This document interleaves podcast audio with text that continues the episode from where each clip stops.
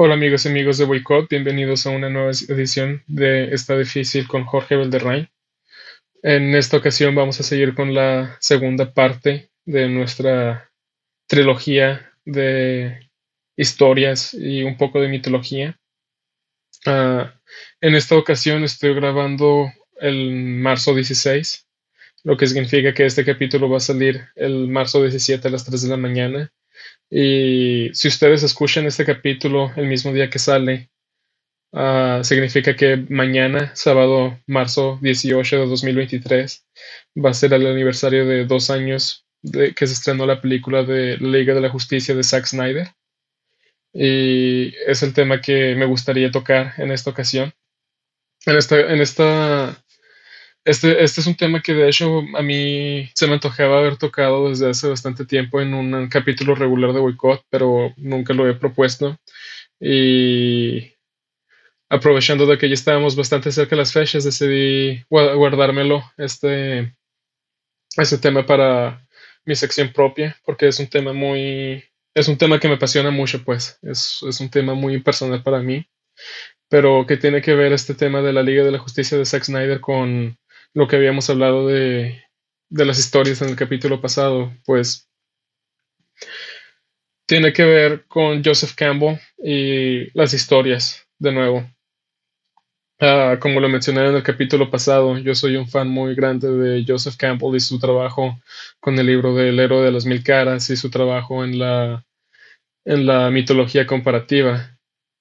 Y Zack Snyder, el, el el director de cine, conocido por su trabajo en películas como 300, Watchmen, El hombre de acero de 2013, uh, Batman contra Superman de 2016 y ahora más recientemente uh, La Liga de la Justicia de Zack Snyder de 2021.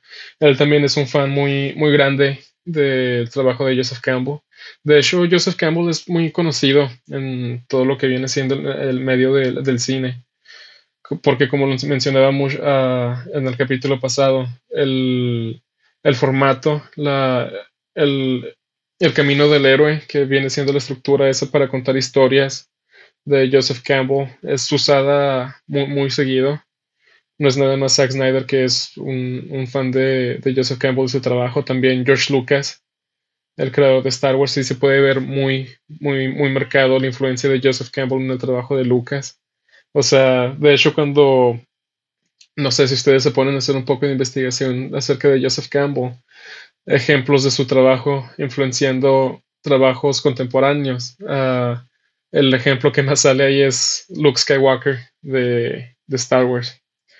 Pero bueno, continuando con el tema, como les, como les comentaba, es el segundo aniversario de la película de la Liga de la Justicia de Zack Snyder y es un tema muy personal para mí, es un tema que me fascina mucho. Y desafortunadamente ese tema tiene su controversia, ¿no?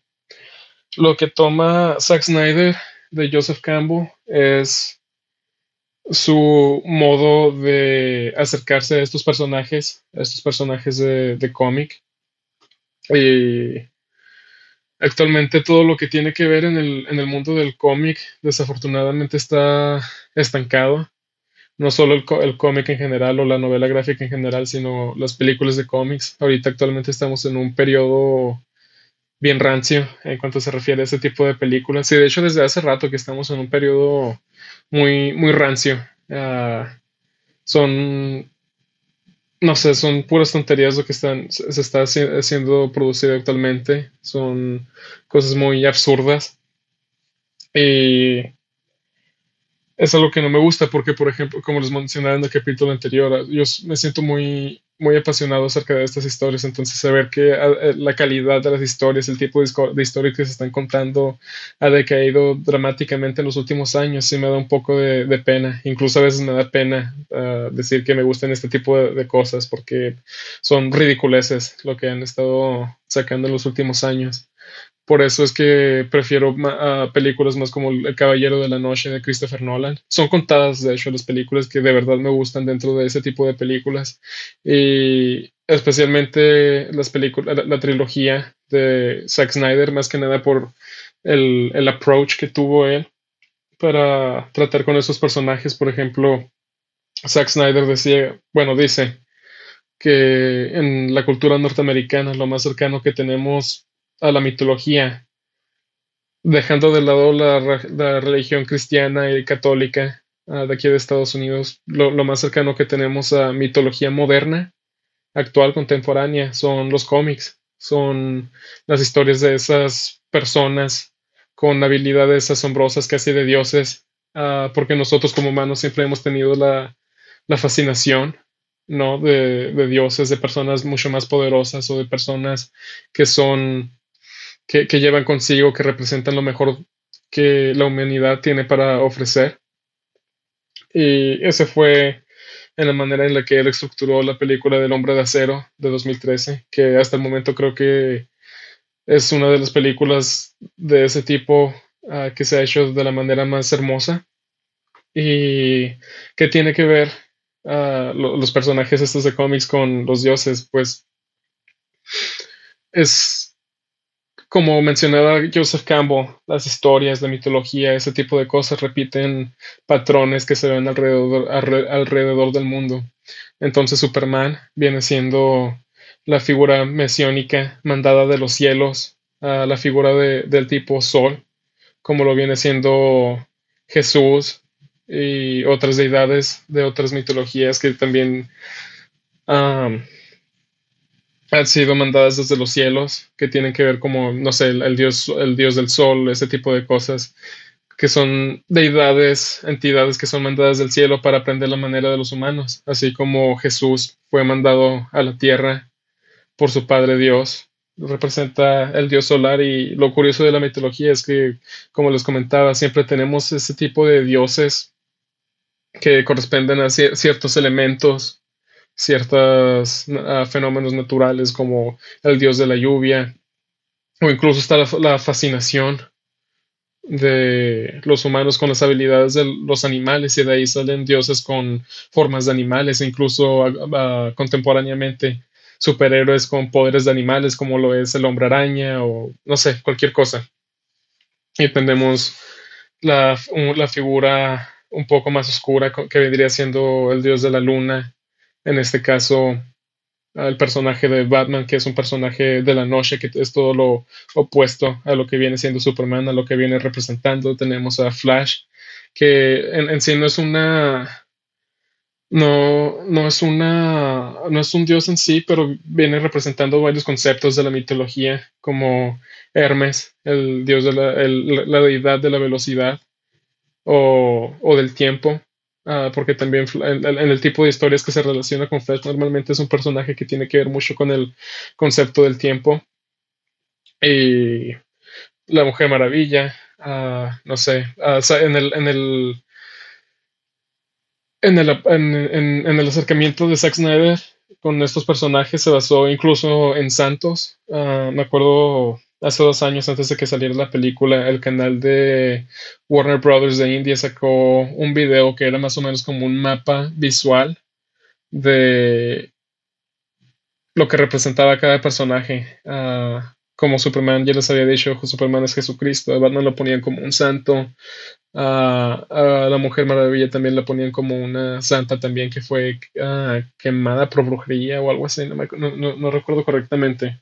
Y Aquaman, pues obviamente Tritón o cualquier dios del océano. Entonces ese, esa manera de interpretar a los personajes, de darles una nueva voz, un, un nuevo, algo, una interpretación más contemporánea, uh, pero tomando los conceptos tan mitológicos, tan épicos de que pueden ser prestados de Joseph Campbell. Eso es algo que me gustó mucho y es algo que se me hizo muy único de las películas de Zack Snyder. Y de hecho, si ustedes ven la película de del hombre de acero, hay muchas referencias a la Biblia. Hay muchas escenas donde a Superman se pone de, en, en pose divina. Uh, son como easter eggs escondidos a través de la película, nada más para reforzar el, concepto, porque es, es, otra, otra cosa de, de Zack Snyder que a él le gusta contar las historias visualmente. Y que de hecho es algo que me encanta a mí de él, porque me he fijado en muchas producciones actuales que el cine uno puede ir al cine y puedes ir a cerrar los ojos y aún así entiendes toda la película, porque muchas películas no se molestan en usar el, el, medio, el medio en sí, que es un medio audiovisual, no solamente visual. O sea, si yo quisiera que me explicaran toda la película nada, más a través de diálogo, me quedaría en mi casa escuchar radio o podcast o lo que sea, pero no. Es, es hay, hay, muy pocas producciones de calidad actual que tienen ese tipo de, de historia visual. Y Zack Snyder es ese, es ese, tipo de persona. De hecho, para la película de Batman v Superman, uh, la, la secuela de del hombre de acero. Ah, también en el traje se le hizo un pequeño escrito en el idioma kryptoniano que se inventó para la primera escena y en el, en el pecho ah, decía una de las, de las frases de Joseph Campbell que les había comentado en el capítulo de la semana pasada, el de y donde pensé que estaría solo, estoy con todo el mundo. Entonces, ese tipo, ese tipo de mapas visuales, ese tipo de referencias, e, esa estructura te va diciendo más o menos por qué camino quería llevar Zack Snyder a estos personajes, ya que, por ejemplo, en la película de Batman contra Superman, Superman muere ah, de una manera que también es una alusión a la muerte de Jesucristo cuando fue crucificado. Pero desafortunadamente, como les decía, Zack Snyder tenía este enfoque muy específico de cómo quería hacer las cosas y como muchos de ustedes saben, ese enfoque no se pudo terminar debido a que, y aquí es donde viene la, controversia, ah, este es el, fuerte del capítulo, de lo que más quería hablar, fue la controversia de el movimiento de Release the Snyder Cut y todo lo que pasó. Pues Salió la película del Hombre de Acero en, 2013, perdón, y después la secuela. Y en, a principios de 2017, cuando se estaba trabajando en la tercera parte de esta saga tan específica, tan, tan elaborada que estaba trabajando Zack Snyder, desafortunadamente ah, tuvo la tragedia, la mala suerte de que su hija, Autumn Snyder, ah, se suicidó ah, en marzo. Y debido al enfoque tan específico que tenía Zack Snyder con estos personajes y su tono oscuro, ah, que era nada que ver con lo que el cine de ese tipo estaba produciendo al momento. Desafortunadamente, en taquilla sus películas no eran muy bien recibidas, aunque en crítica eran, eran pasables. Y esto llevó a que los ejecutivos de las compañías productoras, en este caso Warner Brothers, y y DC Comics tomaran el suicidio de la hija de Zack Snyder como un pretexto para despedirlo de su propio proyecto que ya estaba casi terminado. Contrataron a Josh Whedon, el director de la película de Los Vengadores ah, de 2012. Y desafortunadamente fue, yo creo, una de las peores decisiones que tuvieron ellos en, en términos de compañía. O sea, el tipo pues le sacó su trabajo, todo bien y de ahí fue donde empezó toda la controversia ya que el tipo Josh Whedon regrabó 90% de lo que, del trabajo de Zack Snyder. Obviamente no fue bien recibido porque los, los fans de Hueso Colorado de Zack Snyder uh, conocemos su trabajo, conocemos el tipo de película que él está acostumbrado a hacer y ese tipo, la película que salió en 2017, nada que ver, era una ridiculez. Eh, creo que esto ya es bien sabido por muchas personas. Y ahí entra el tema del movimiento de Release Snyder Cut. ese, ese, ese, movimiento empezó en noviembre de 2017, después de que salió la película que ah, cagó el estudio, porque eso es lo que hicieron, es una cagada. Ah, y lo que se me hace bonito de todo, a, a, a, lo que voy con todo esto, fue la construcción de de una vez, una vez más, el, poder, la inspiración que pueden tener llegar las historias, ya que gracias a, al movimiento de Release Snyder Cut de todos los fans que se unieron porque querían ver el corte del director, una visión tan, su, su, su visión tan, de nuevo, uh, válgame la redundancia, tan específica, que no solo se unieron para hacer eso, para que se, para que se sacara el corte de la película, sino que también empezaron a reunir fondos para prevención de suicidio en Estados Unidos y en otras partes del mundo. O sea, se me hace súper épico y se me hace súper bonito que de estas historias, de estos enfoques, esos tintes, uh, no se sean tan inspiradores, tan épicos, tan tan conmovedores que lleguen a hacer ese tipo de cosas. Y no era cualquier cosa, de hecho, esa, esa, e, ese movimiento llegó a llegó a recordar, no me acuerdo cuántos millones, pero estábamos hablando de, de, cantidades de millones de dólares. Ah, desafortunadamente, incluso después de eso, no se quiso no se, no se quiso sacar el corte de la película que todos nosotros estábamos esperando. Pasaron años y años y años hasta que finalmente, tres años después, en el 2020, a principios de 2020, se anunció que finalmente se iba a sacar el corte del director, Zack Snyder. Ah, iba a llegar a la plataforma de streaming HBO Max en, en marzo de 2021 y fue cuando salió todo eso. Pero este es uno de los ejemplos de el por qué las historias importan, el por qué es importante aferrarnos a lo que nos apasiona más. Y para mí Zack Snyder es un, es un ejemplo de no solo de no solo un ejemplo de, como de director, sino como un ejemplo de la persistencia como una persona, el saber afrontarse las adversidades. O sea, imagínate, imagínense ustedes que un familiar de usted, su propia hija, uh, cometa, suicidio. Y, uno no, se queda con fuerzas para hacer nada más, no te quedas con fuerzas para pelear por el trabajo que tú hiciste que alguien más va a venir a deshacer, no te queda fuerza para, para, para continuar, más que no te queda fuerza para nada más, más que estar con tu propia familia. Pasaron unos pocos años y Zack Snyder hizo un cortometraje muy hermoso ah, que se llama Snow Steam Iron. Lo grabó con un iPhone y lo grabó de pura necesidad de, hacer arte, de salirse de su, propio, de su propio hoyo, de salirse de su propia depresión. Y fue por esas fechas que se empezaron a hacer las pláticas entre él y el estudio de sacar su versión de la película. La, verdad, yo siento que el, el, estudio sacó la película no para promocionar el trabajo de Zack Snyder, sino para promocionar su plataforma de streaming, que ah, lo lograron, pero como les decía, Zack Snyder es un, es un tipazo, es un, es un director de los, más influyentes de, de, estos años. Y no lo digo a la ligera, no lo digo nada más porque me, encanta, sino porque creo que de verdad es uno de los pocos directores que entiende el, la importancia, el impacto de las imágenes icónicas, de los simbolismos, de las historias. Eh, de hecho, él, hace rato que tiene, tiene, quiere ganas de, tiene ganas de hacer varias adaptaciones de, de cosas de Joseph Campbell y ese tipo de cosas uh, que tienen que ver más por la mitología. De hecho, creo que fue hace como dos años que se supone que iba a ser una serie animada de la mitología nórdica en Netflix. Pero dejando eso de lado, es... Uh, creo que en este capítulo sí me hicieron falta mis compañeras.